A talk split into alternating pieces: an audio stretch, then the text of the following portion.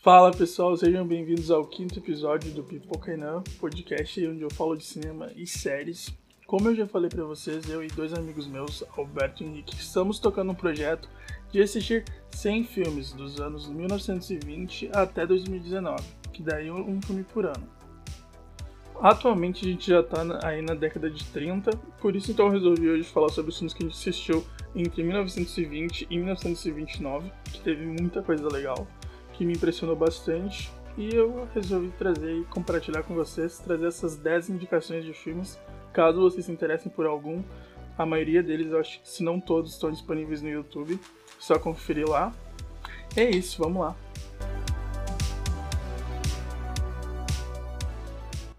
Cada um de nós foi responsável por algumas décadas aí, né, para selecionar os filmes. E essa primeira dos anos 20 ficou por conta do Betinho, que escolheu aí 10 filmes sensacionais, começando pelo Gabinete do Dr. Caligari, que é um filme mudo alemão de 1920, considerado o primeiro ápice do expressionismo alemão no cinema, completando aí, né, 100 anos de existência e até hoje serve de inspiração e é muito influente foi um pioneiro do gênero de terror, deixando quem assistiu ele pela primeira vez muito impactado.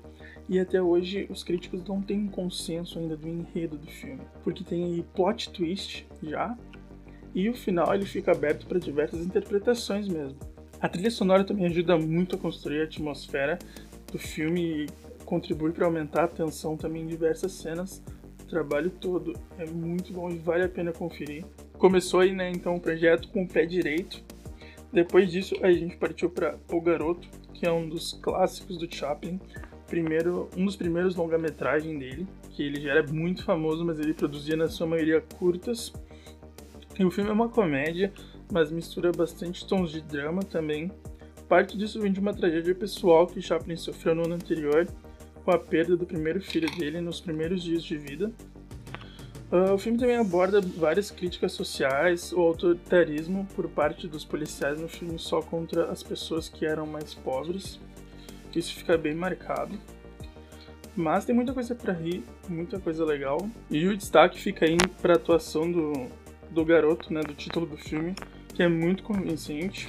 Inclusive o Chaplin disse que moldou todo o filme ao redor dele, tamanho o nível da atuação.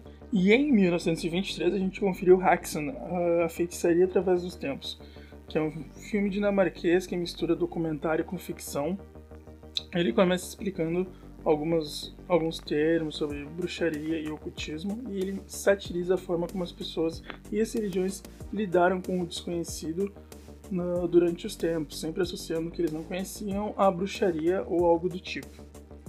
Também critica a forma como a igreja tratou as mulheres durante a Inquisição, usando torturas e assassinando elas em fogueiras, porque qualquer mulher que fizesse algo suspeito podia ser acusada de ser uma bruxa e era tratada como tal. Seguindo aí, em 1924, uh, O Homem Mosca, que é uma comédia, né, de cinema mudo também, e que não me chama muito atenção até chegar no seu final, que daí é uma sequência muito bacana, muito bem feita, filmada e editada vale a pena conferir só por essa cena mesmo. Mas o filme é, é engraçado. E aí a gente chega ao quinto filme, que é Sherlock Jr. do Buster Keaton, que junto com Charlie Chaplin é um dos grandes nomes aí dessa era do cinema. Esse filme é importante porque ele introduz a metalinguagem nos filmes mudos. Uh, tem um filme dentro de um filme, por assim dizer, porque a vida do próprio protagonista ela se divide em duas partes. De dia ele trabalha num cinema e, mas ele tem o sonho de ser um detetive particular. E aí, num determinado momento do filme, ele consegue colocar isso em prática e a partir daí tem várias cenas de ação muito ousadas e bem executadas para a época. O filme é um verdadeiro clássico.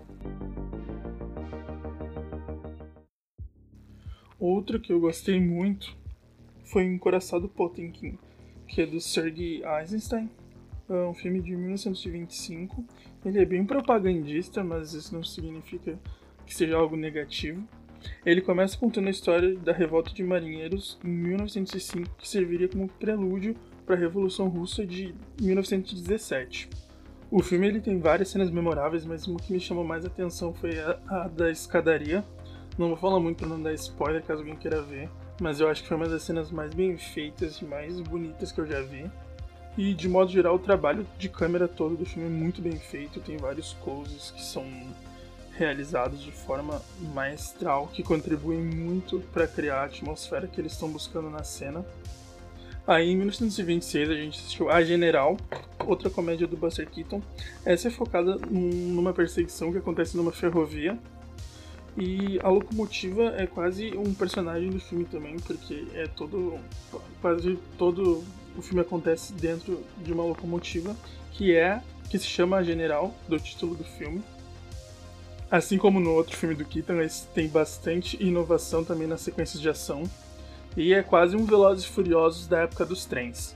Chegando aí na reta final da década, em 1927, o filme escolhido foi Metrópolis, que é uma ficção científica baseada num futuro distópico que é um dos maiores clássicos do cinema e é justificado porque tem vários elementos que serviram de influência para os diretores que viriam depois trabalhar no gênero. O filme ele fala muito sobre a luta de classes e a metáfora inicial do filme é sobre um mediador, né, que juntaria a cabeça com os braços. Esse mediador seria o coração. Aí ele está falando entre as classes, a classe trabalhadora e a burguesia e alguém que viria para juntar esses dois. Metrópolis elevou a ficção científica a um outro nível, seja pelo enredo ou pelas questões estéticas, porque o diretor ele conseguiu criar um novo mundo, ele misturou vários elementos da época ou que ele imaginava que viria no futuro e ele criou um mundo completamente novo, algo que era até então inédito no cinema. O próximo filme foi O Circo, outro do Chaplin, esse, como o nome sugere, se passa num circo, então ele conseguiu focar mais na comédia corporal. É muito engraçado.